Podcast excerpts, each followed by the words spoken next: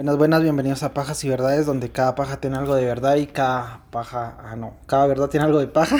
Eh, bienvenidos, es un nuevo año, así que estamos en la mejor disposición de sacar eh, episodios semanales. Bienvenidos otra vez, eh, gracias por su aguante, porque ya llevamos como un mes de no subir nada, pero nos siguen llegando mensajes, gracias a todos. Eh, y pues eh, bienvenidos, feliz año, feliz Navidad que ya pasó y pues feliz Día de Reyes y no sé qué otra mierda se celebra, pero feliz lo que sea. Bienvenidos, eh, yo soy Mauro y conmigo está eh, primero las damas. Hoy está conmigo Lupita. bueno, Bueno, ¿a quién vas a presentar? a, a Lupita, así que bienvenida, por favor, presentate. ¿Qué tal? Buenas tardes, noches, días, madrugadas, Ajá. Porque no es en vivo. Eh, pues mucho gusto, mi nombre es Lupita García y yo feliz de poder acompañarlos. Gracias por nuevamente. venir. Ajá. Ah, ya, ya estuvo con nosotros en un, en un episodio. Sí, uno, ¿ah? Ujú. ¿Solo uno? Sí, solo uno. Ah, bueno, en un episodio. Seis meses. Hace como, sí, como seis meses. Y conmigo está también Christopher. Así que presentate, por Se favor. volvió a aparecer el cerdo. No, yo no dije nada. Hola, buenas- buenas tardes, ya estoy de vuelta esperando poder estar más constante. Es que este sote es bien huevón y ya como hace como un mes que yo tenía disposición y no, Ah, no se apuraba. Ajá, sí. Sí, sí. Pero aquí estamos, ya entré con la canción de aventura, volví, pero es muy mamón. sí, cabal. bueno, pues espero que estén bien. Eh, pues vamos a empezar con, con este caso. Este caso es un caso eh, del sur de nuestro continente, específicamente en Chile. Bueno, ¿te y gusta? Simón. y pues, eh, como acostumbramos en este podcast, empezaremos por conocer a nuestros protagonistas. Este caso será bastante fuerte, así que pedimos, eh, y tiene bastantes protagonistas, así que pedimos su atención para que no se pierdan, para que no pierdan el hilo de la historia. Y pues eh, también les queremos a, hacer la, ¿cómo se llama? La advertencia de que va a ser un podcast un poquito fuerte por lo que se vivió en esta secta. Eh, entonces eh, se va a partir en por lo menos dos o tal vez tres episodios. Todavía no hice el cálculo yo, entonces vamos a ver. Eh, y pues en los próximos episodios se va a poner un poquito fuerte, así que si ustedes son un poco sensibles hacia el dolor ajeno, principalmente de bebés, pues eh, mejor sáltenselo porque si está algo yuca el, el puto episodio. Entonces vamos a empezar con eh, el líder de una secta. Para aclarar, ya sabemos que las sectas son, eh, pues, eh, lugares, bueno, grupos de personas que te apartan de las eh, personas que querés, te- poco a poco te van aislando, se van haciendo tu, ¿cómo se podría decir? ¿Tu familia? Sí, no, pero tu. eh, no sé, ¿cómo decirte? Tu única opción, o sea, se vuelven como que. A la puta, ¿cómo es? Como... No sé a qué querés llegar. Sí, no, Eh. pero se- su- tu único apoyo, o sea, poco a poco te aíslan. Como que y- tu pilar de vida, algo Ajá, así. y ya solo dependes, eh, pues prácticamente solo de ellos. El líder de esta eh, secta se llama, bueno, se llamaba Ramón Castillo Gaete. Él nació el 20 de diciembre de 1977 en Santiago de Chile. Él creció en una familia típica de clase media obrera. Pasó la mayor parte de su infancia rodeado de animales. Más adelante en, su vida, e irónicamente, empezó a matar también a los animales que él creía que eran os- oscuros, entre comillas. Y eh, pues ellos nunca tuvieron eh, dinero de sobra, pero tampoco les hacía falta nada. Era una familia normal, se podría decir. Tipo como nosotros, clase Sí, media. Así que Sin millonarios, pero se vive. sí, sabía, sabía que no, no era. No pasaba apenas, pero Ajá, tampoco tenía luz. Exacto.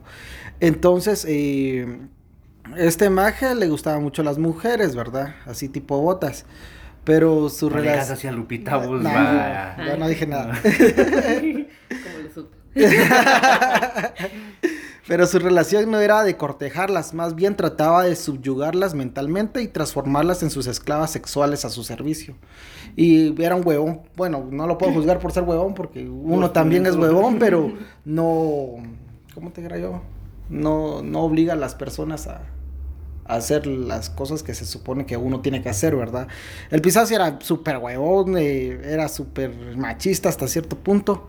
Y pues el pisado también eh, se creía un gurú, se creía un iluminado, se creía literalmente, literal, Dios en la tierra, ¿va? o sea, él era Dios y puta, nadie lo podía tocar porque sus energías se le podían salir, porque lo tocabas, va, o sea, Como mamá. Sí, mamás. Bueno, eh, él aprendió mucho de su mentor, un tal Carlos Castañeda, que también era un gurú de una secta. Carlos Castañeda era un antropólogo y escritor peruano. El maje se creía un nahual. Y según, su, eh, eh, según él, su misión era transmitir la enseñanza del brujo yanqui Juan Matus. Aunque Castañeda en realidad era un charlatán que terminó su, su vida rodeado de tres mujeres que lo acompañaban en entrega total.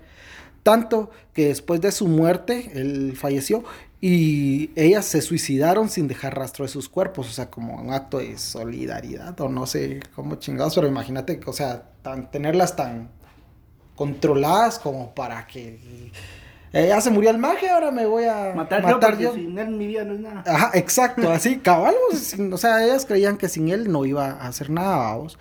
Eh, Ramón era el único hijo varón de Ramón Arquímedes Castillo, dueño de un local de, de artículos electrónicos, y de María de la Luz Gaete. No sé si es Gaete o Gaete, pero bueno, le vamos a decir Gaete que, que era secretaria y tenía dos hermanas. A- Ania, no es Ana, sino es Ania, 10 años mayor que él, con la cual fueron muy unidos y se querían mucho. Y Daniela, con la que eran distantes. Eh, él era un niño común, por ser varón era, eh, y por el machismo que se vivía en esa época, que eran los 70, y, los 70, los 80, pues el maje era súper consentido. Ah, Más adelante sus eh, padres se terminaron separando, lo normal, vamos. Su eh, madre, María, cayó en una profunda depresión y se cambiaron de casa. María, Ramón y sus hermanas partieron a Peñalolén, No sé cómo se, perdón a los hermanos chilenos porque la verdad es que no, No, o sea, no sé, igual hay unos nombres bien, o sea, para nosotros raros, babos y, e impronunciables, pero no sé, o sea, no sé si has oído cómo hablan los chilenos o los acentos chilenos, pues, no sé, yo no lo podría imitar porque no me sale, pero, o sea, sí habla muy corridito y Muy- muy, ajá. muy trabado, muy, entonces, pero por si alguien nos escucha, nos puede escribir ahí, miren, así ¿Nos se escuchan? pronuncia Ajá. o algo así. nos escuchan incluso para el episodio de Jara, de Víctor Jara, nos escribieron. Que, qué buen episodio, que la yo, gracias, me, me lo he hecho yo solito nomás. Yo, el crédito es todo mío. Sí, gracias, Aquí gracias. humildemente. Aquí humildemente, haciendo podcast. Como cualquier adolescente se juntaba con sus amigos por las tardes, jugaban fútbol, para el cual Ramón tenía muy buenas habilidades, era muy buen en cerote. Para jugar, eh, incluso le dijeron que fueron a hacer las, las inferiores y todo, pero el maje como que le- era bueno, pero no le gustaba, o sea, él jugaba por socializar el cerote. Jugando, eh, eh, es que es un, es un mierda, vos. Cuando vos sepas todo lo que hizo ese cerote, vas a decir, ay, hijo de la verga. Tenía razón de Tenía razón, cerote. sí. En las canchas donde jugaba fútbol conoció a Cristian Huayco, un joven al que le gustaba la música y que fundaría una banda llamada Amaru a mediados de los 90. Cristian y su grupo ganaron un, proyecto eh, estatal llamado Aprendo Folclore desde mi comuna, porque comuna se le dice a- a- como que a las zonas, ¿va? No sé. Sí, quiero decir aquí la zona. La zona 5, la... Como barrio. Barrio. barrio, ¿no? un barrio. Entonces ganaron este... O sea, que eh, el monte donde vos vivís sería como comuna. Sí, como una, sí, como un Pero esa almonte. además como favela esa Eh, mierda. ah, puta, sí, cerote. Es una Puro, puro barrio fino. Estos datos van a ser más eh, van a ser importantes más adelante. Ramón empezó a, eh, a ser un joven como cualquiera, vamos. Salía, tomaba en la noche regularmente, así, tipo botas. Sí, pues vos que solo te pasó eso. Más o menos. Pero paulatinamente esto fue empeoran- empeorando, así como botas, vamos. Ya, Ya, se ya, ponía bolo vicio. cualquier día, así, tipo un cierto maje que estoy viendo. Es que hoy es jueves, vos días justo. Hoy es viernes. Ah, puta, mira. Ya vengo a Un día ver. atrás. Un día atrás. es que para Viajé en el pasado, viajé al pasado. el viernes es una actitud. viernes. El viernes es una actitud, vamos. Cualquier día puede ser viernes. Sí, sí. Pero bueno, entonces el maje empezó a experimentar también con drogas. Para esto, para todo esto, tenía 17 años. Lula, su mamá, así le decían, estaba triste y preocupada. no quería que su hijo se apartara del camino del Señor y por lo mismo se ponía a rezar para que su hijo cambiara. Ramón a veces no llegaba a dormir, incluso por días, pero de pronto a sus 20 años Ramón cambió. Pasaba más tiempo en casa y quería ser músico, así que decidió estudiar música.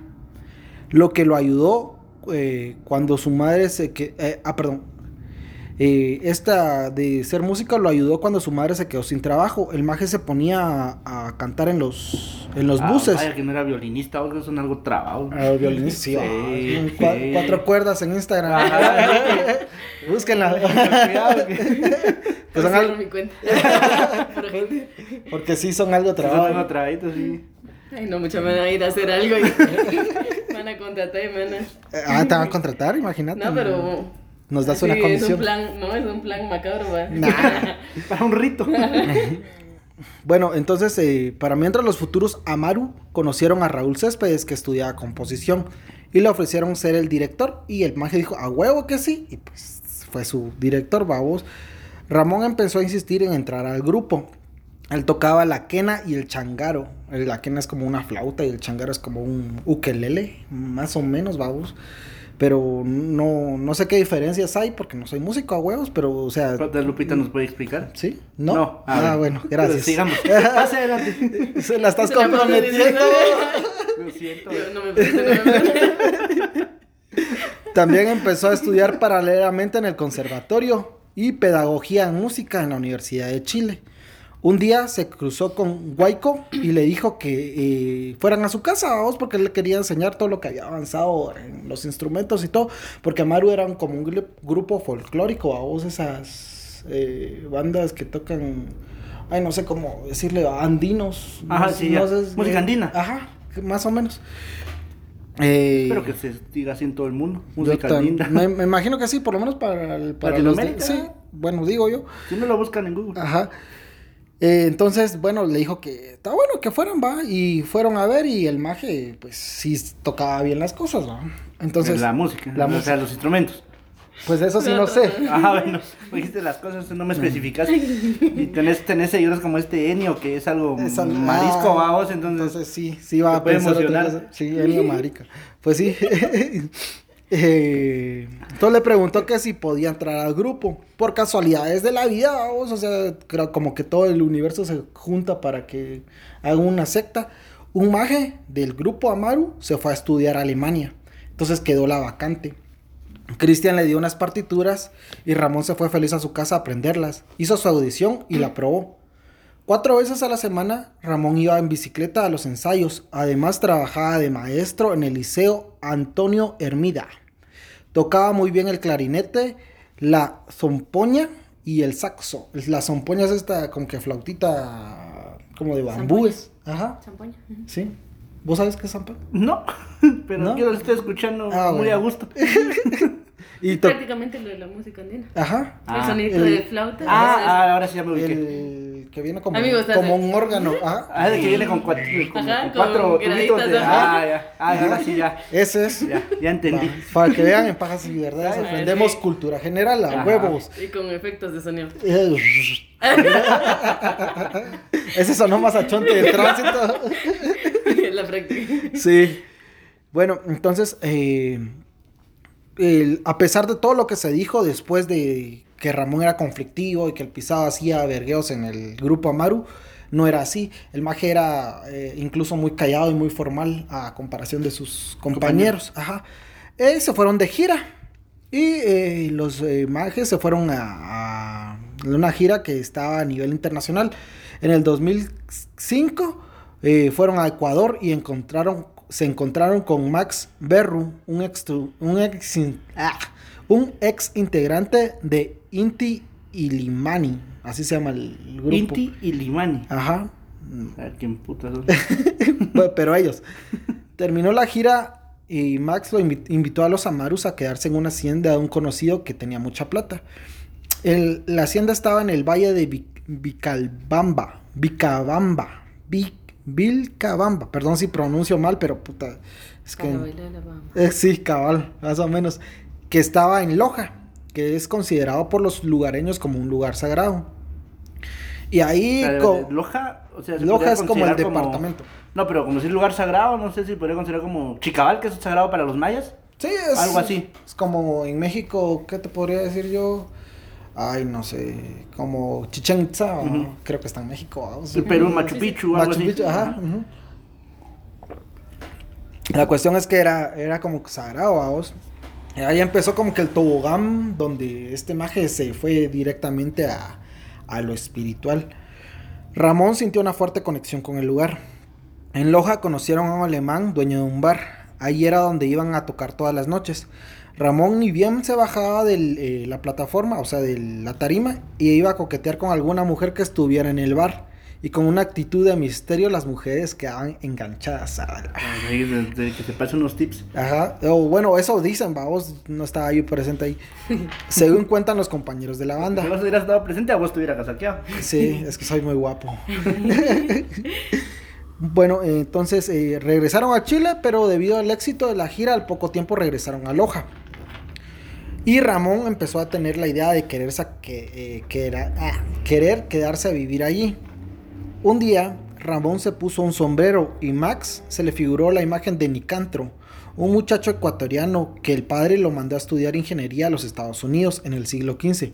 Cuando volvió al maje, venía con algo loco y con una maleta llena de monedas diciendo que era millonario. Entonces Max le dijo en tono de burla, eres Nicandro, Nicandro, y todos empezaron a reír, pero el parecido era por el parecido físico, no era por el parecido de locura, dijeras Ujú. vos, vamos, hasta ese momento, porque el magia sí está algo loca. En el 2006, el grupo partió a China. El embajador de Chile en Beijing, Beijing los invitó a participar en la inauguración del Opening of Macau Fisherman Wharf. Wharf. ¿Lo puedes repetir? Vos es que ese inglés me, me encanta. Ok. Opening of Macau Fisherman Wharf. Ah, gracias. Ah, puta. Me voy a dormir bien hoy. Chinga tu madre. Open English. En la ciudad de Macao. Ramón. Éxito. Ramón, como todo chucho, se sacó con todas las fotos con todas las extranjeras que pudo. a vos hay un vergazo de con chinas, con eh, argentinas, con eh, Pero locales. ajá, indias, indias de la India. vamos, Ajá, no, no. van a malinterpretarlo porque me van a linchar. Me van a tachar de racista. Sí, a huevos, indias de la India. Y bueno, eh, Este, Perdón. Con lo de la gira del Ecuador y lo de China, a Ramón se le estaba formando un despertar espiritual, entre comillas, que más adelante tendría terribles resultados. También empezó a tener problemas con el grupo, no por su carácter o por cuestión de egos o por gustos de música ni nada, sino que la razón fue que todos acomodaban su tiempo para no faltar a los ensayos, pero Ramón nunca pudo organizarse bien porque tenía su trabajo de maestro, además su mamá estaba desempleada y las clases de música que impartía en distintos lugares. Así que en el, el 3 de enero del 2007, Ramón le comunicó al grupo que había tomado la decisión de separarse del grupo, vamos. No, no como solista, sino no más así, de que ya no quería. Les dijo que le dolía mucho, eh, le dolía mucho los costados y que no se sentía bien. Los integrantes del grupo le desearon buena suerte, ¿verdad? Porque puta, ¿qué iban a hacer? Pero entre ellos empezaron a murmurar. Raúl Céspedes, un integrante de Amaru, le dijo a Cristian, oye, algo le pasa a ese huevón, está loco. Cristian le preguntó que por qué vamos. Cuando llegó me dijo que eh, se había tomado una foto con su cámara en la zona de las costillas y que ahí se, se veía clarito una mancha. Le dije que me la mostrara y lo que vi fue simplemente una foto mal enfocada.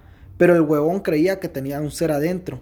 Sin saberlo, Raúl estaba descubriendo lo que más tarde sería la piedra angular de la secta de Antares de la Luz, el ser interno. Antares de la Luz es eh, una estrella que brilla, en- que es la estrella que más brilla en la constelación de no sé qué putas va. Porque no sé, yo no, no sé, pero es la que más brilla. Entonces el maje de Ramón Castillo se pasó a llamar Antares, pero le vamos a decir Ramón porque al cerote le cagaba su nombre, al cerote le caía. ¿no? que le dijeran Ajá, Ramón. Pero. Sí, eh, Ramón, Ramón, Ramón, Ramón. Pero, puta, es por con tal de chingarlo. Y además no le va a decir Antares de la luz a ese cerote, va, que coma mierda. Va a ser tu estrella más brillante. En el firmamento. Ah, Antares de la luz aquí en el cuello, va, Los, a- eh, los Amaru no volvieron a verlo hasta un asado en la casa de Max y tiempo después. Max le gritó al cerote, Nicantro, venía a buscar tu plato, la carne ya está lista. Ramón estaba conversando con una mujer, como casi siempre, al final del jardín. Cuando le oyó decir esto, se acercó a Max muy enojado y le dijo, no quiero que me llames más así, no me digas más ese nombre. Max, posiblemente entendiendo que le molestaba y sin querer prestarle más atención, le dijo, ya, está bien, va, o sea, tranquilo. Y, Ra- Ajá, y Ramón le dijo, mira Max, no me gusta que me digas Nicantro, porque yo no soy ningún Nicantro, ni Ramón, soy Antares de la Luz. Max, como que, que no queriendo pelear y como que me pela el huevo, le dijo, muy bien Antares. Le dijo así como en tono, me pela y así como que, ah, está bueno, chinga tu madre. va". Esa sería la última vez que Ramón se vería con los integrantes de sus amigos de Amaru. Ramón se fue a Ecuador y rompió vínculos con ellos así Así es lo de vergazo, ajá. Ya en Vilcabamba empezó a meditar, a hacer yoga y se dejó crecer la barga, la barga, vamos. ¿La? La- ¿Qué estás pensando? La barba.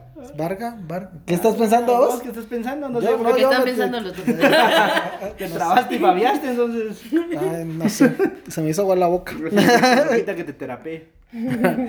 Erradicó la carne de su vida y cambió sus hábitos. Entre las idas y venidas a, y, y venidas a Santiago, dictaba seminarios. Ahí fue donde conoció a Francisca Ceroni, que llegaría a ser su gran amor. La Panchi, como le decían, tenía solo 16 años. Ramón no estaba solo, lo acompañaban Benjamín Sánchez y Tania de la Fuente, que eran sus primeros seguidores y que ya lo empezaban a tratar como eh, un dios y que ellos como sus discípulos. Entonces, eh, después del taller, Ramón le pidió el teléfono a la Panchi con la excusa de que la llamaría para el próximo seminario. Pura paja, vamos, como, como cierto maje. Para los talleres se juntaban en la casa de Benjamín, al que Ramón bautizó como Silvio. y eh, el tema del taller fue te la meto y te la saco a vos. En vez de taller, Ramón empezó a tener orgías con sus seguidores. Pero la Panchi, que tenía 16 años, por si no se acuerdan, quería tener algo más que una orgía. Pero, perdón, pero con la Panchi quería tener algo más que una orgía. Así que la iba a buscar a su colegio donde ella estudiaba. Para conquistarla utilizó el típico, oye esto cerote. Panchi, yo soy Dios, de mí proceden siete hijos, y dentro de ellos hay arcángeles, que son los directores de los rayos de la creación. Jesús tiene todos los rayos, y tú, Panchi, eres mi lado femenino de la creación. Sé que en otra vida fuiste María Magdalena. ¡Ah! ¡Puta, qué poeta, cerote! Yo, eh, la Panchi se mojó ahí, embarazame, le dijo. ya. Soy, todo, soy toda tuya, le dijo. La Panchi ni siquiera creía en Dios, cerote. Pero quedó enredada. Ah, sí, sí, sí. Sí, sí. Ah, de No verdad. entendí. Y él que le dijo, yes, yes, yes. claro que yes, le dijo. Ah, Quedó enredada mentalmente. Ramia- Ramón también le mencionó la historia de los seres oscuros y los impuros. Dentro de los seres oscuros entraba el papá de Panchi, su mamá Jimena era una impura, al igual que su hermana. Toda su familia no era buena para ella, vamos. Como ya hemos aprendido, lo- de los cultos lo único que quieren es aislarte. Entonces eso es- intentaba hacer con la Panchi. Luego de estas revelaciones, este maje se fue a Perú, a Ecuador y Bolivia. O sea, no sé cómo tenía tanto dinero el cerote como para irse a, de gira prácticamente a drogarse y a buscar, eh, ¿qué decirte? Lugares donde meditar y cosas así, va. Pero mm, no sé si- qué tan que- fácil será en Sudamérica ¿Viajar así? viajar, ajá, o sea. ¿Estás como mochilero, no? Me imagino que... Pero igual, o sea, Chile queda lejos de. Sí, bueno, pues, no- llegó hasta Perú, Bolivia. Bolivia sí está arriba de Argentina. Sí, Sí está lejos. ¿Tan lejos? Sí, ya viste. Entonces, Digo no, yo, aún no soy sudamericano. no, pero no, no, eh, ¿cómo es eso? Donde se miran los mapas, ¿no recibiste ese ¿Geografía? curso? ¿Geografía? Va, deberías de aprenderlo, mierda. ¿Cuál es la capital de Uruguay? Montevideo. Ah, Ah, también nomás huevo. gané a Chile. Eso, eso, mamona. bueno, regresó en dos ocasiones y ahí le dijo a la Panchi, tú eres pura, por eso me sanas y te salvas. Cuando cumplas 18 años te vas a ir conmigo de Chile. Porque el cerote tampoco estaba pendejo, sabía que... Se- los se van a 16 16 años, Ajá, se lo- se lo iban a chismar.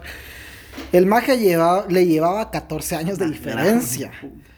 Aunque bueno, yo, algún día quiero ser sugar con mayores de edad, pero no, no de 16. No. Se fue otra vez a Calca, en Cusco. Ahí vivía con sus dos perros, Osiris y Nahuel. Mauro, ah, Man- Nahuel. Sí, Ah, Nahuel. Me confundí. Sí. A los que trataba como dioses. O sea, sí, era como- Bueno, pero- pero no dijiste nada. Estaba rapado y delgado porque solo comía frutas y verduras, vamos, no comía nada de carne. Después de eso, se pierde un poco la historia de Ramón, pero se sabe que estuvo meditando en Coyihuay, Coyihuay, y Tania de la Fuente lo habría acompañado porque eran novios, va. Además de confirmarse eh, a él mismo que definitivamente él era Dios. Y Tania le dijo que a huevo que sí, papi, tú eres mi Dios, va. Pero con, tan, con Tania el amor se acabó y ella se puso de novia con Silvio, Silvio, su otro discípulo. Ramón Pito Chico, sin entender la indirecta, bien directa, de que la magia ya estaba con Silvio, le dijo a Silvio que, mira, maje, ¿por qué no, no nos la compartimos, va? Así con tal de no perder a la, a la Tania. Ajá. Somos hermanitos de leche. Más o menos. Ajá, pero sabidos. Silvia no aceptó y Ramón que, queró- y, y Ramón empezó a querer involucrar a su familia en la secta. A su A hermana. la familia de Silvio. no, de- a de su Ramón. familia, a su familia. De Ramón. de Ramón, ajá.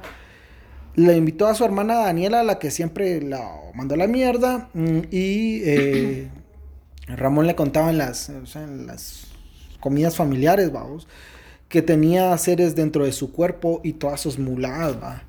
Y como buena madre, doña María le dijo que le pagaba al psiquiatra Para que no para que estuviera no estuviera chingando. ¿va? Y Ramón le dijo, mamá, yo sé que me van a poner algún nombre, que soy esquizofrénico, que soy aquí, que soy allá, pero te aseguro que soy completamente normal. Porque se creía Dios, va, huevos. Créeme. Sí. Tenemos una psicóloga aquí, vamos. Sí. ¿Qué puedo...? No, no, no, no, ¡Sos mierda, va! Y digamos que se negó, ¿ah? Entonces ¡Sí! Yo dije sí. Le digo Tú- con firme, sí. Te voy a volver a preguntar, esto no pasó. Sí. Tenemos ese. una psicóloga, ¿verdad? Sí, claro que sí. Sí, ah, bueno. Tu madre. Recomendadísima. ¿Tú qué crees que él tuviera eh, alguna alucinación? Obviamente tiene alucinaciones el mago, vamos, pero algún así, no te quiero comprometer tampoco, va, porque obviamente tendrías que estudiarlo y toda la onda para saber qué realmente tenía, pero según lo poco que te he contado ahorita, ¿qué pensás que podría tener ese pisado? Justamente la, lo que dijo, porque si no, si no fuera así, sería psicosis, ¿no? Por las alucinaciones y delirio. Ajá. En cuestión a um, delirios de grandeza, de superioridad, de, de- y es que sobre todo también en esquizofrenia se ve como entidades eh, les mandan mensajes de mata, haz esto, ¿verdad? Entonces eh, él, y con lo que decía al principio de que él se drogaba incluso con el continente o la, la corriente latinoamericana de la ayahuasca, que es algo Sí. que supuestamente es espiritual y despierta Ma, y abre. Este caso de un vergazo de ayahuasca y vómito de ayahuasca que te vas a asquear, pero... pues sí. Pero eso es lo que... Y eso yo- influye más, va, o sea, te... Sí, o, sea, la da, da un- una explicación un poco más lógica de su comportamiento. Porque la ayahuasca es alucinógena, ¿va? entonces por eso. También fíjate que estaba ¿Te leyendo dieron yo- ganas de probar? Eh, no. Me voy a poner pendejo. Más. Más pendejo y no, no. Pero fíjate que estaba leyendo yo de que mucha Mara va a Tierra Santa, va, o sea, a Jerusalén, y regresa con el síndrome del Mesías. Le dice que cada maje que va, regre- bueno, no todos vamos, pero La mucha, mayoría. no, o sea, son pocos, porcentaje. pero sí eh, son, son pocos para la cantidad que van, pero es bastante para, ¿cómo te dijera yo? Para el porcentaje. Y eh, regresan diciendo, no, es que soy Jesús y que la verga, que allá se me reveló, eh, no sé, vamos, que se le podrán revelar a los pisados allá. Pero sí, es, son como delirios de grandeza y, y todo eso, ah, entonces, no sé, ah, o sea, qué feo. Sí. Es una psicóloga recomendada. Sí, tenemos una psicóloga aquí, ¿verdad? Sí. Sí. Con más firmeza, Es que mierda. me agarras. Iba a decir otra cosa, mierda, y me preguntaste. Perdón. nervioso. Sí, Me puse se puso. Me chivié. Ramón se creía la reencarnación de Jack Bauer, un personaje de la serie 24. 24. También se creía uno de los protagonistas de Matrix, Morfeo, cuya misión era entrenar a otro personaje llamado Neo. Y por si no han visto Matrix, vamos, spoiler, pero puta, o sea, No, no he visto esas mierdas. ¿no has visto? No he visto esas mierdas. Son muy buenas. Pues. Me decepcioné. Sí, la verdad es que sí. Sácalo del. Para el podcast, ver toda Ya la no quiero saga y regreso. Está bueno. Una pausa. Una pausa. Ya la decepcionaste. Sí. ¿verdad? Perdón. Ya. Bueno, en los seminarios, la Panchi se empezó a enamorar de Silvio, cosa que llenaba de celos a Ramón. Para terminar de amargarle la vida, eh, perdón, para terminar de amargarle la vida, Silvio y la Panchi se fueron de vacaciones a Argentina. Pero la Panchi seguía en contacto con Ramón, que le mandaba emails diciéndole que su relación con Silvio le hacía mal a su energía, porque ella era su María Magdalena y que debía de entender. y que ella debía entender que se había ido eh, de su lado simplemente por un acto de rebeldía de su ser interno, vamos. Que es toda su filosofía, el puto ser interno. Pero y- ahora, ahora ya sabes cuando que Cuando- vas a empezar con una ex, te Sí, a sí. conferir con todas esas pagas. No soy yo, es mi ser No. interno. ¿Quién te escribió ayer bien a ver? Era No, ¿quién te llamó? Mi ser interno. Sí, no fui yo a huevos, que no. Por, por si oyen, vamos. Bueno, entonces. eh, El que escribió cosas en Facebook, el que Sí. viene, bueno, no soy yo. No es soy mi yo, ser- es, mi interno. Ajá. El cerote de eh, Ramón estaba tan desesperado por la Panchi que le ofreció dinero con tal de que dejara al Silvio Vagos. La Panchi lo mandó a la verga, obviamente. La doctrina de Ramón se basaba en los libros de Castañeda, la Biblia y el libro de Urantia. Urantia, no sé si lo estoy diciendo bien. Se creía a Dios en la tierra, su perro Siris era el- su alma gemela en vers- versión femenina y Nahuel, su otro perro, era Jesús. O sea, bien lógico todo. También creía que cada uno de los seres eh, tenía una parte masculina y femenina, que los acompañaban los arcángeles. Cada uno poseía un rayo de la creación.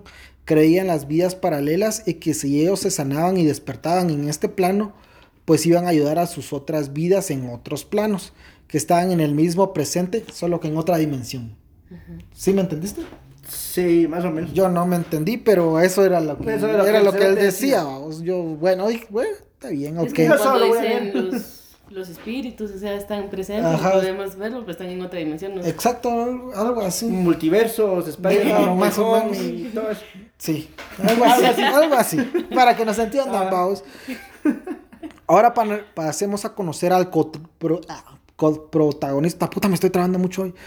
De esta historia. nervioso, ¿no? ¿Qué arreglos, eh? La verdad es que sí. Él se llamaba Pablo Undúrraga. Bueno, se llama, perdón. Según Ramón, este maje poseía el rayo verde de la sanación. Este maje era hijo, es hijo. Me disparó con sus Con sus rayos rayos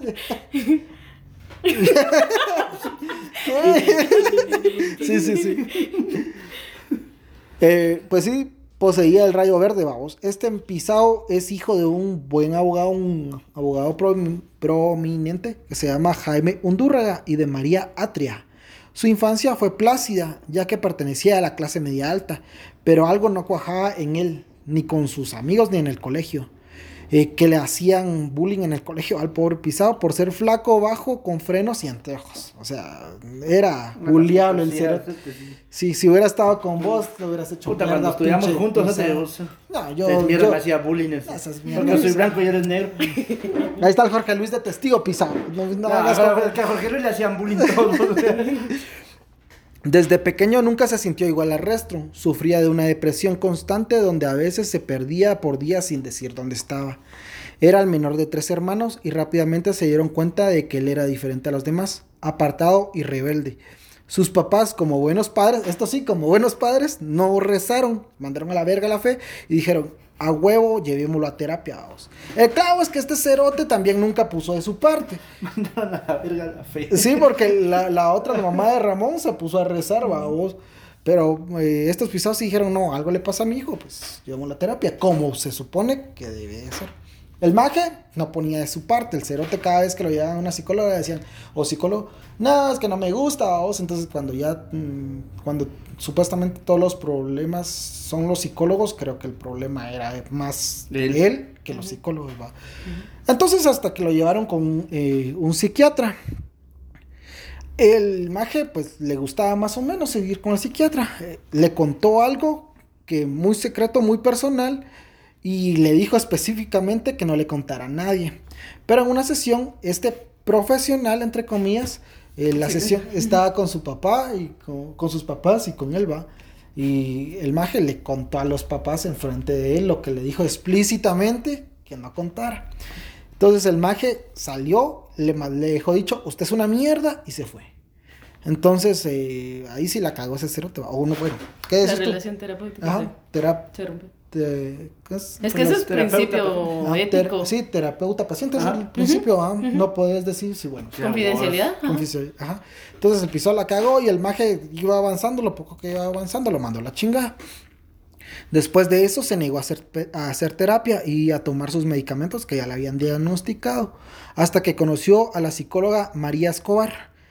Ella le diagnosticó depresión profunda, poca autoestima y una sensibilidad extrema que le impedía adaptarse y sentirse como alguien más. También le, le diagnosticó ideación suicida. No sé mucho yo de eso, pero creo que se quería matar el pisado. A los, 16 a los 19 años, el maje literal se quería morir. Dejó su carrera y eh, Marta le ayudó a definir qué otra carrera seguir. Se decidió por ingeniería de sonido. Eso tiene que mucho que ver porque gracias a eso pues, se juntaron. Ajá. Tras dos años eh, de carrera y terapia, un día le dijo a Marta que ya no quería seguir. Ella le convenció porque por lo menos sacara el técnico, cosa que cumplió. Era una buena psicóloga, la magia lo ayudó mucho realmente. Y eh, en el 2003 conoció a Francisco Vergara, que le enseñó los beneficios del Reiki y rituales de autosanación. Francisco fue su primer maestro. Este maje como que andaba buscando, eh, no sé, como que una figura paterna, espiritual, no sé, o sea, sí. Para seguir. Un Ajá. guía. Sí, un guía, un guía, pero siempre eh, fue seguidor, el maje nunca... Nunca fue líder, fue No. seguidor. Incluso eh, después con, con el... con este maje, ¿cómo se llama? Con Ramón, a veces Ramón, ya en la secta, ¿va? vas a ver más adelante, pero Ramón a veces salía a buscar ayahuasca al cerote y dejaba a Pablo como encargado y Pablo se rehusaba y decía que no le gustaba y que no sé qué, ¿va? entonces siempre fue así como que quería seguir a alguien o necesitaba un propósito en la vida, me imagino. Bueno, entonces conocí a este Francisco eh, y pues le enseñó todo- todos los vergueos de la autosanación, ¿verdad? En el 2006 conoció a María José Quintana y unas semanas después ella quedó embarazada. Y pues regresó a terapia al maje porque quería ser un buen papá. Que que claro, una semana y embarazada. Sí, se- legal que sí. Y donde pone el ojo, Ojo pone el la- patojo. ajá, pone la bala. el maje regresó a terapia porque quería ser un buen papá. Se juntó con la chica, pero la felicidad duró poco, ya que las obligaciones de la crianza y la ma- inmadurez de Pablo hicieron que María José lo dejara. El maje cayó otra vez en depresión, culpando a todos, obviamente, porque él nunca tuvo la culpa de ni mierda. Y pues se cayó en depresión el. Al mismo tiempo, eh, unos amigos le pidieron que grabara un disco. Y fue gracias a eso y a la red MySpace que conoció a, a Natalia Guerra, otra de las protagonistas de esta historia. Natalia estudiaba diseño gráfico, que siempre que estudian diseño gráfico, aguas. Se, se hicieron novios Esos están locos. sí, legal que sí. Y su vida empezó a florecer. La depresión fue quedando eh, de, de lado a vos, o sea, con esta chica empezó a, a tener, eh, pues, momentos de felicidad. Natalia era una mujer de carácter fuerte y eso le atraía, pero con el paso del tiempo terminaron. Él necesitaba urgentemente algo en que apoyarse y le pidió a Francisco que le enseñara todo lo que pudiese. Y Francisco aceptó. Pablo hizo todos los cursos posibles hasta que ya no había nada más que estudiar. Prácticamente topó el juego, se podría decir, no sé cómo. Ajá. Era muy bueno estudiando, así como yo. Y, y Francisco en el verano del 2009 lo invitó a un taller y ahí conocería lastimosamente a Ramón Castillo, que era el que estaba impartiendo ese taller. Ramón daba el seminario y empezó por describir el ser interno y que se reencarnaba en los seres humanos o animales. Y Pablo quedó puta estúpido, el cerote maravillado, quería aprender más, pero Ramón al otro día se fue a recorrer Sudamérica. En ese taller cambió la vida de Pablo, empezó a leer sobre los chakras y regresó con Natalia. Erradicó varios vicios, dejó la marihuana, el tabaco y el guaro, prácticamente todo. Y eso alegró a su familia, vos, que pensó que ya estaba sentando cabeza al pisado. Digo yo, ¿va? pero no, sí los alegró. También se mudó eh, eh, más cerca de su hijo con tal de tener eh, más contacto con él. A una casa de dos habitaciones que una tía le alquiló. La sala era grande para meditar. Invitó a su amigo de infancia, David Patten, Batten, perdón, y a su novia, otra de las protagonistas, que se llama Pilar Álvarez, a que vivieran con él. Un día, Francisco lo llamó y le dijo que el maestro, entre comillas, ese cerote, había regresado corrió a verlo y a oír sus enseñanzas, vamos. Antares o Ramón habló de los ángeles, arcángeles, de la guerra de luz y la oscuridad que se desataría el 21 de diciembre, supuestamente, del 2000, de, los mayas, no me acuerdo qué día. ¿2012? Ajá. Pablo sentía que no me... ¿No era el 22 de diciembre? No, 21 era. 21 era. 21. 13 Bactún. Ajá. Pablo sentía que no merecía las enseñanzas de Ramón Ramón le, le, decía que él se sentía así porque en sus vidas pasadas él le había hecho daño a Ramón. Vamos. Pablo le había hecho en sus vidas pasadas daño a Ramón. Y que por eso no... Mm, pues se sentía mal. Ajá. Y el maje le dijo, mira, te perdono. Y el maje así como que, uff, se le fue un gran... no sé, una gran culpa, se podría decir. Lo expió de sus pecados. Sí, lo expió de sus pecados prácticamente. Pablo empezó a visitarlo todos los días. Ramón le dijo que tenía que buscar un, su ser interno a través de la meditación. En un delirio dentro de esa meditación, Pablo vio a su ser interior y este tenía cicatrices en la espalda, como que alguien le había arrancado las alas al cerote. Tu madre, Pablo le comentó a Ramón, el cual le dijo que le, recomendara, le recomendaba que leyera Castañeda. Pablo le hizo caso y descubrió las respuestas que había estado buscando eh, toda su vida en ese libro. Empezó a llevar a Natalia a los talleres y, y esta se empezó a ser amiga de Pilar. Para que los, para que los talleres eh, funcionaran, se anunciaban en Facebook y hacía que los participantes mandaran fotos de sus ojos para que Ramón viera si podían o no eh, entrar al taller, vamos, porque decía que... Los ojos son la ventana del alma. Exactamente esa mierda. Entonces, si algún maje no le gustaba su mirada, decía que no. Vales verga. Vales verga, sí. Te, discriminaban por si eras visco o mierdas así. o tenías cataratas, ¿no? Entonces, eh, en una de esas meditaciones, Pablo vio a Ramón como Jesús. O sea, él estaba delirando y lo vio como Jesús. Y le preguntó si era él. Y él le dijo, ah, huevo, que sí, yo soy Chusito, papi. Pues así me chus. Así, me chus. Ya estamos en, ya estamos en confianza. Ajá. Para, Vamos a albergarnos con vino. Eso. Paralelamente, Pilar y David, aunque ese milagro cerote sí lo quisiera hacer realidad yo. O sea. la multiplicación de la conversión del agua en vino. Sí, pero en cerveza porque el vino da una goma y ¡ah, qué asco. Paralelamente, Pilar y David quedaron también fascinados con los talleres y decidieron ponerle más empeño a su ser interno. Pilar se fue alejando de sus amigos y su familia. Su vida estaba girando en torno a Ramón, al igual que los demás discípulos. Ramón decidía quiénes podían ser novios y daba permiso eh, para que los demás trabajaran, trabajaran y visitaran a su familia. Vamos. O sea, vos, Christopher, eh, tenés permiso para trabajar, va. Ah, y te ibas a trabajar. Tú, Lupita, tenés permiso para ir a, ver a tu familia. Y siempre le decía al pisado, miren, ustedes vayan y actúen de lo más normal posible, porque esto lo trataba muy hermético, así como que no, es que ustedes son los elegidos, y si le dicen a alguien más... Eh, como esos retiros de que no te puedo contar, lo tenés que vivir. Ah, exactamente así, pero te así como un marihuano cuando te dice, mira, probá esa mierda. Porque no te puedo contar la experiencia. tenés que, vivirlo, O cuando te ofrecen LSD o cosas así, que no, no se lo metan, por favor. Puta, un seguidor te ofreció un montón. Que sano, o tienes esas amistades. Un día eh, me drogué sin querer Fue sin querer porque eran unos brownies de marihuana, ¿va? No. No. no, es que llegaron pasteles y yo estaba hartando a vos y entonces tenía hambre. Como ya sabes que soy algo coche, vamos, para hartar. Entonces lo llevaron los pisados ahí en el parque central de Quetzaltenango, aquí en Shell. Y no me dijeron nada los mierdas, ¿va? hijos de la gran puta. Bien sabían y los pisados sabían que yo no, no nunca había probado esa mierda. Entonces me los comí. Como a la media hora, vamos. Puta, me dio un viaje bien horrible, va. Ahí en la iglesia estaba viendo a los mayas, va. Y dicen los cerotes, porque no me acuerdo, que empecé a correr mucho, como un man, vamos, puta, y corría y ahora se fue para el otro lado, y puta, ahí, ver, pinche mota culera, no le hagan eso a sus amigos, cerote. Sé que me oyen esos pisados, estos chingan a su madre culeros.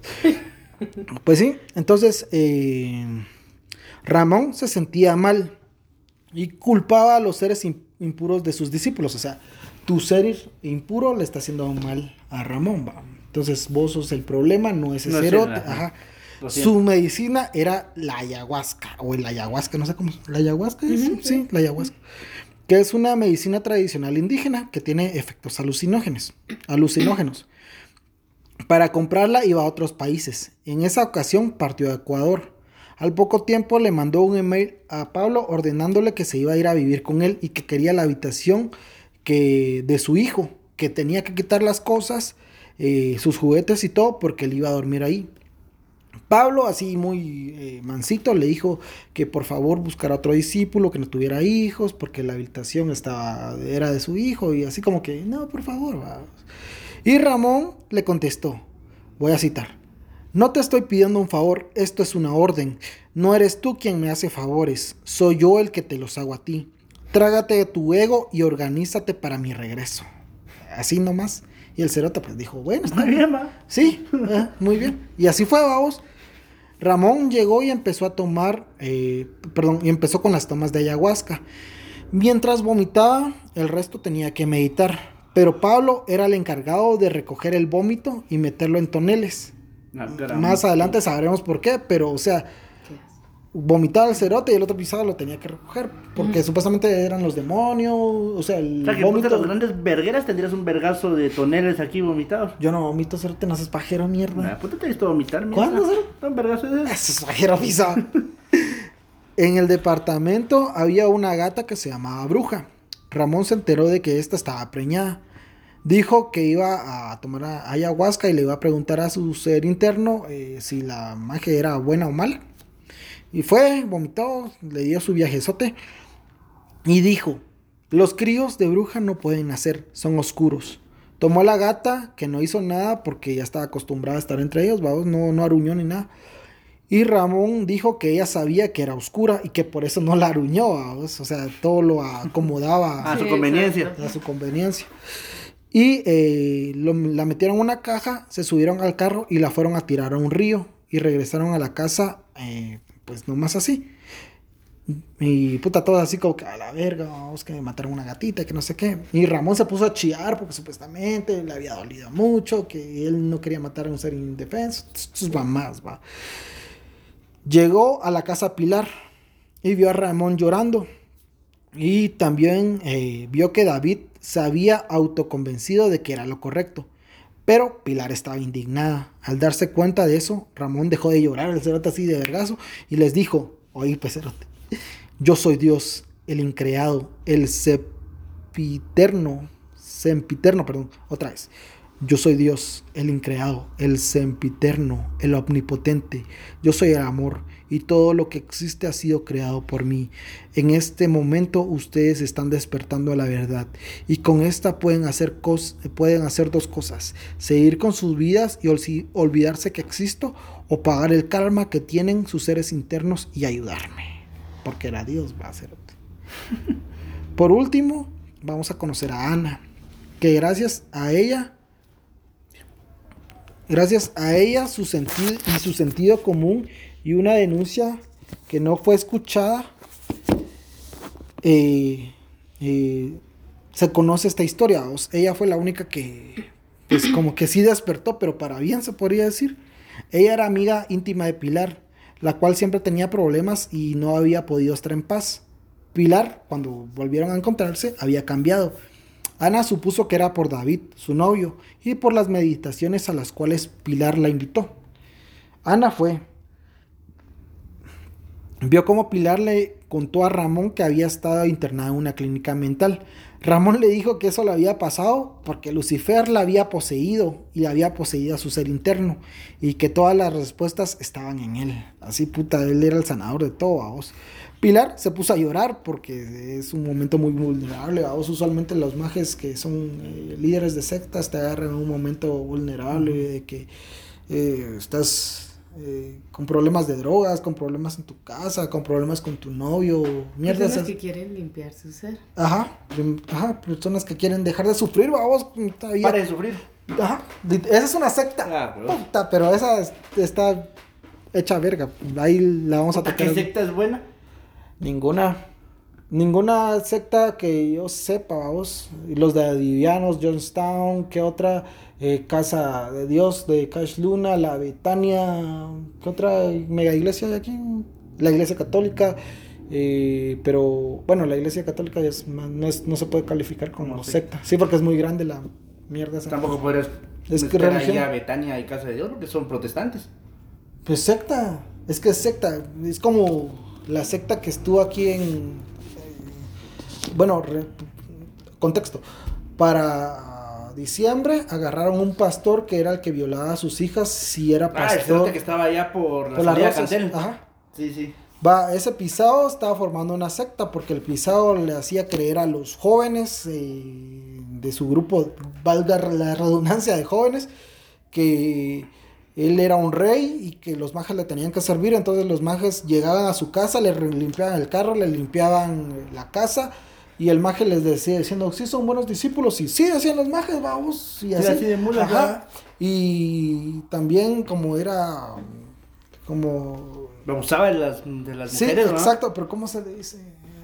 No, ayúdame. Es que... No leo mente, no leo mente. tú eres psicóloga, sí, pero tienes que leer yo mentes. cosas. no, pero como que las... Eh, es como... No es como... ¿Cómo decirte? No las obliga con violencia, sino las... ¿Manipula? sí, las manipula o las cognive. ¿Cognive? Cognive, ajá. A las majas le decía, no, es que tu esposo te es infiel y por eso estoy yo, el Salvador, y conmigo te tenés que vengar. Mierdas así, vos. Entonces el pisó, que hizo mierda matrimonios, violó niñas, eh, violó a sus hijas, erotas, sus hijas tienen 10, 7 años. Y... ¿Te sigue preso o ya salió? No, sí, este pisado no va a salir de ahí, que bueno, hijo de puta. Pero bueno, la esposa vive por allá por, por mi monte. Por eso tengo todos esos detalles. Incluso la estaba consiguiendo para el podcast, posiblemente sea un podcast más adelante, pero. Pero me dijo que ahorita no, porque como está en pleno. Pleno vergueo, ajá. Bueno, Entonces no puede hablar. Por, regresando al tema. Entonces, eh, la Pilar se puso a llorar, vamos. Eh, ahí donde me quedé. ¿En qué se puso a llorar? Sí, por eso, pero me perdí acá. O sea que no te lo sabes de memoria, lo estabas leyendo. Puta, son casi 20 páginas. Puta, los Mendoza has mentido tanto tiempo. Ponele a leer. Lee vos, mierda. Ah, no, en el segundo va a leer él. Ana se dio cuenta de que el perro de Ramón nunca estaba solo y eso se debía a que él era un dios, vamos. Y todos hacían tiempo en su agenda para cuidarlo. Un día a Ana la invitaron a verse en el parque con sus amigos y Ramón, o sea, sus amigos eran los de la secta. Y esta les preguntó que si estaban dispuestos a dar todo por él. Todos dijeron que sí, excepto un joven que se llamaba Manuel. Ramón se enojó y le gritó, le dijo, retírate estúpido, sigue tu camino de estupidez y olvídate de nosotros, no quiero volverte nunca más. Volver a verte, perdón, nunca más. Manuel supo que los pisados estaban locos, así que dijo, ah, tu madre, y se fue. Mientras se iba, Ramón le dijo a David y a Pilar que se tenían que ir a vivir con él. Además, David tenía que vender su terreno para financiar la casa, vamos. y el otro maje dijo, a huevo, papi, a huevo, mi Jesus. Y lo vendió el cerote. Puta, me consiguió un cerote así que grande esos terrenos. Vos, pero, puta, volviendo al tema de las iglesias angélicas, todo lo que le dan a esos hijos de puta, vos. De le dan carros. Bien, mantenidos. Ay, sí, bien mantenidos. El cerote cae tiene una casona, mierda. Pues deberíamos de poner una. Una mega iglesia. Nosotros somos pajeros, entonces. O sea, ¿cómo le podemos poner a nuestra eh, secta? Eh, Pare de envergarse. Algo así, Algo o sea, así, deje los vicios. Mira, Mira, yo yo era- era, yo era era un bolo y ya me alcohólico. convertí. Ser sí. Ahora hago crossfit, ya. No, tan, ya a ese nivel no llego, cerote, ya.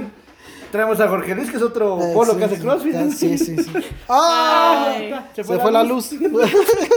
tengo miedo. bueno, entonces, ¿dónde iba?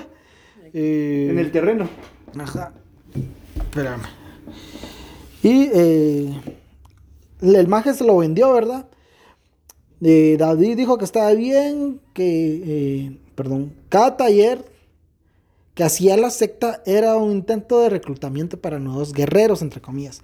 Ramón seguía tomando ayahuasca y en una revelación dijo que se tenía que Y sí cambiar. les da sus mejores batallas. Sí, sin pagas que sí. Ramón seguía tomando ayahuasca y en una relación dijo que tenía que cambiar de casa e irse a Olmué. Sin pronuncio mal, lo siento. Todos sabían que el único que tenía los recursos para eso era Pablo, porque eh, su papá tenía mucho pisto a vos. Así que le fue a pedir dinero a su papá, que se lo prestó, eh, y le prestó el dinero de un año de alquiler. O sea, así de que, bueno, está bueno. eh, Según él, está, Está, está bien. le estaban haciendo un bien a su hijo. Va pesote. Fíjate que él tiene un libro muy bueno que también fue base para este podcast, pero ¿Quién? El papá de. Pablo se llama, ay, mi hijo atrapado en una secta, creo que así se llama. Yo lo leí, pero lastimosamente él habla, de- bueno, no lastimosamente, bueno, sí, lastimosamente, porque es... ¿Pero sí o no? Sí, o sea, Ah. difer- para diferentes fines es lastimosamente y para otros no. Pero para él, él empieza a explicar cómo él creyó que le estaba haciendo un bien a su hijo, cómo era su hijo de pequeño, cómo eh, lo vio crecer, lo vio rebelde, lo vio que en ningún lado eh, cazaba el pisado, que en ningún lado pues se hallaba y con, con estas magias él le miraba una felicidad falsa. Después dice que era falsa la felicidad que él intentó creer que este magia le hacía un bien a su hijo, pero bien da huevo te va explicando casi que paso por paso cómo su hijo empezó a, a meterse en la secta y cómo terminó embarrado hasta la mierda, ¿va? Es muy bueno, es muy bueno ese libro, léanlo porque puta... eh, todos estos pisados, o sea, uno piensa que la secta son gente ignorante, que, que no tiene profesión y no es cierto, este Pablo tenía mucha educación, igual vamos a conocer a una magia que era azafata y veterinaria y cayó igual, eh, habían diseñadores gráficos, que siempre aguas, pero habían diseñadores gráficos, o sea, eran gente estudiada, no eran gente, mula. marketing, dijo. así. ajá, no, era- no era gente mula, vamos. Eh, Pero no hay psicólogos. No, ah, no, creo que un psicólogo, se, ese, es- ese sí sería un pecado Ajá. que un psicólogo cayera en una secta. Sería puta. Qué Bueno y no clínico. Solo revisa tus apuntes, babos, pero no sé, babos. No estés triste. Entonces eh, eh, le dieron el, el alquiler de un año, ¿va? Para mantenerse también empezaron a vender sushi, sushi, perdón. Qué fea esa mierda. Puta, ¿cómo no te gusta el sushi? Ay, qué asco. sea, te- esa- mí me gustan las cosas asadas, no crudas. Publicaba.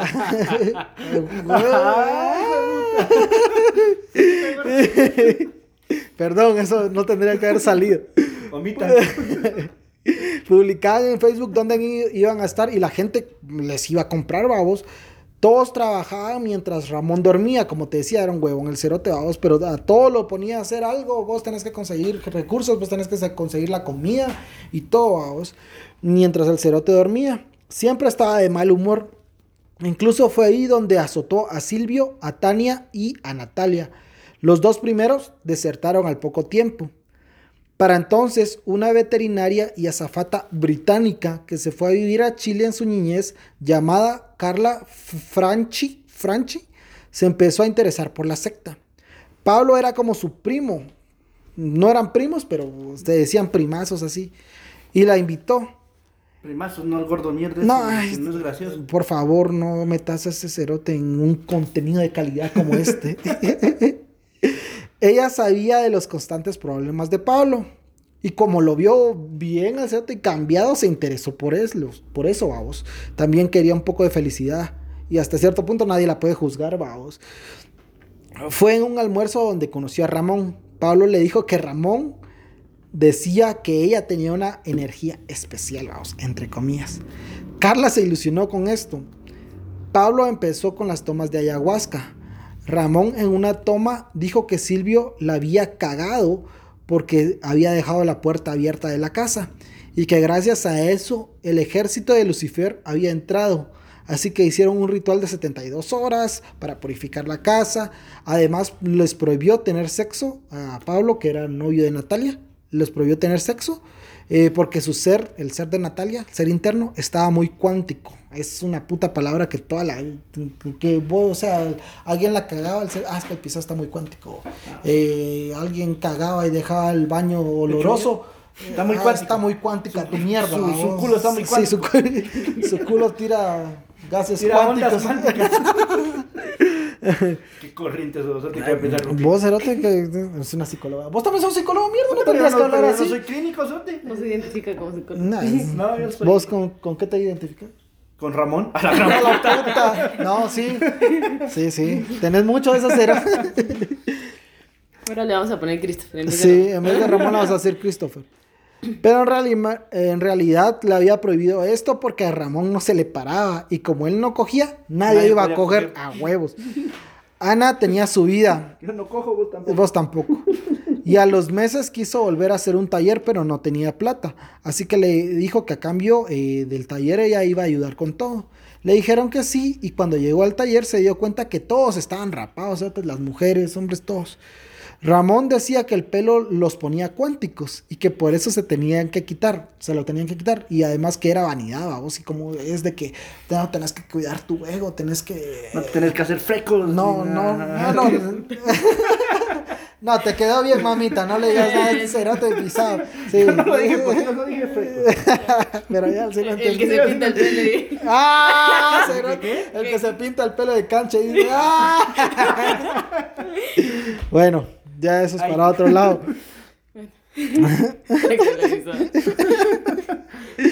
Eh, entre plática y plática, los miembros de la secta le dijeron a Ana que Antares era puro y que sus paralelos astrales eran hoy Obama, Bruce Lee, Leonardo da Vinci y Chayanne Cerote. Chayanne. Aunque Es que Chayanne. con eso ya tenía No. alcance con las Bueno, mujeres. sí, Eh, con Es que Chayanne sí es casi un dios, vamos. Es el papá de todos nosotros. Sí, eso dice mi mamá. un TikTok que decía el, todos los openings caen con, con una canción de Chayanne y cabal coincidía. Sí, Sí. sí, sí, con la de Torero. Ajá, Ajá. Ana miró que todos hacían eh, algo, a vos que todos ayudaban algo, menos Ramón, que solo meditaba, tomaba ayahuasca, vomitaba y dormía. Ramón le dijo, y cito, lo que pasa es que yo estoy muy enfermo, mija. A todos le decía, mija, mijo, no, sé", porque como era el papá supuestamente de todos. Entonces le dijo, eh, lo que pasa es que estoy muy enfermo, mija. Me duele todo el cuerpo y ellos me cuidan. Saben quién soy, vaos. En ese momento todavía no le había dicho que era Jesús, vaos. Supuestamente era Jesús. O Dios, ya ni sé qué vergas era. Ay, y ahí mismo le reveló, perdón, que era Dios. Unas semanas después la llamaron para pedirle favor de que fuera a hacerle unos masajes al maestro. Así, y Ramón, pues, eh, le dijo en los masajes, entre masajes, le dijo, mija, como soy Dios, cargo toda la oscuridad del universo. Acá todos me atienden porque saben de los dolores que siento. Como son impuros, ellos son los responsables de este dolor. O sea que si vos pecas mierda, le estás haciendo daño, Daño a Ramón. a Ramón, Ah, cerote. Y Ramón es mi pastor, nada, me faltará, a huevos. En febrero del 2011 se terminó el contrato de la casa. Y Ramón eh, les dijo que se fueran a Santiago, vamos. Eh, en la mudanza habían ciertas cajas que no podía tocar la- las personas porque eran como que cosas para sanar y mierdas así, vamos. Entonces que los impuros no podían eh, cargar esas mierdas y, y, pues el cerote Ramón tampoco las cargaba porque mandaba al Pablito a, a hacerlo todo. Eh, salía seguido de Chile eh, a comprar ayahuasca a otros países. Cuando salía, ahí es lo que te decía, Pablo se quedaba como guía, iba subiendo en la iluminación. entre Me asustó más la luz a mí Te Es- metí ahí en la historia. Es que vino la luz. Vino Ramón. Vino Ramón.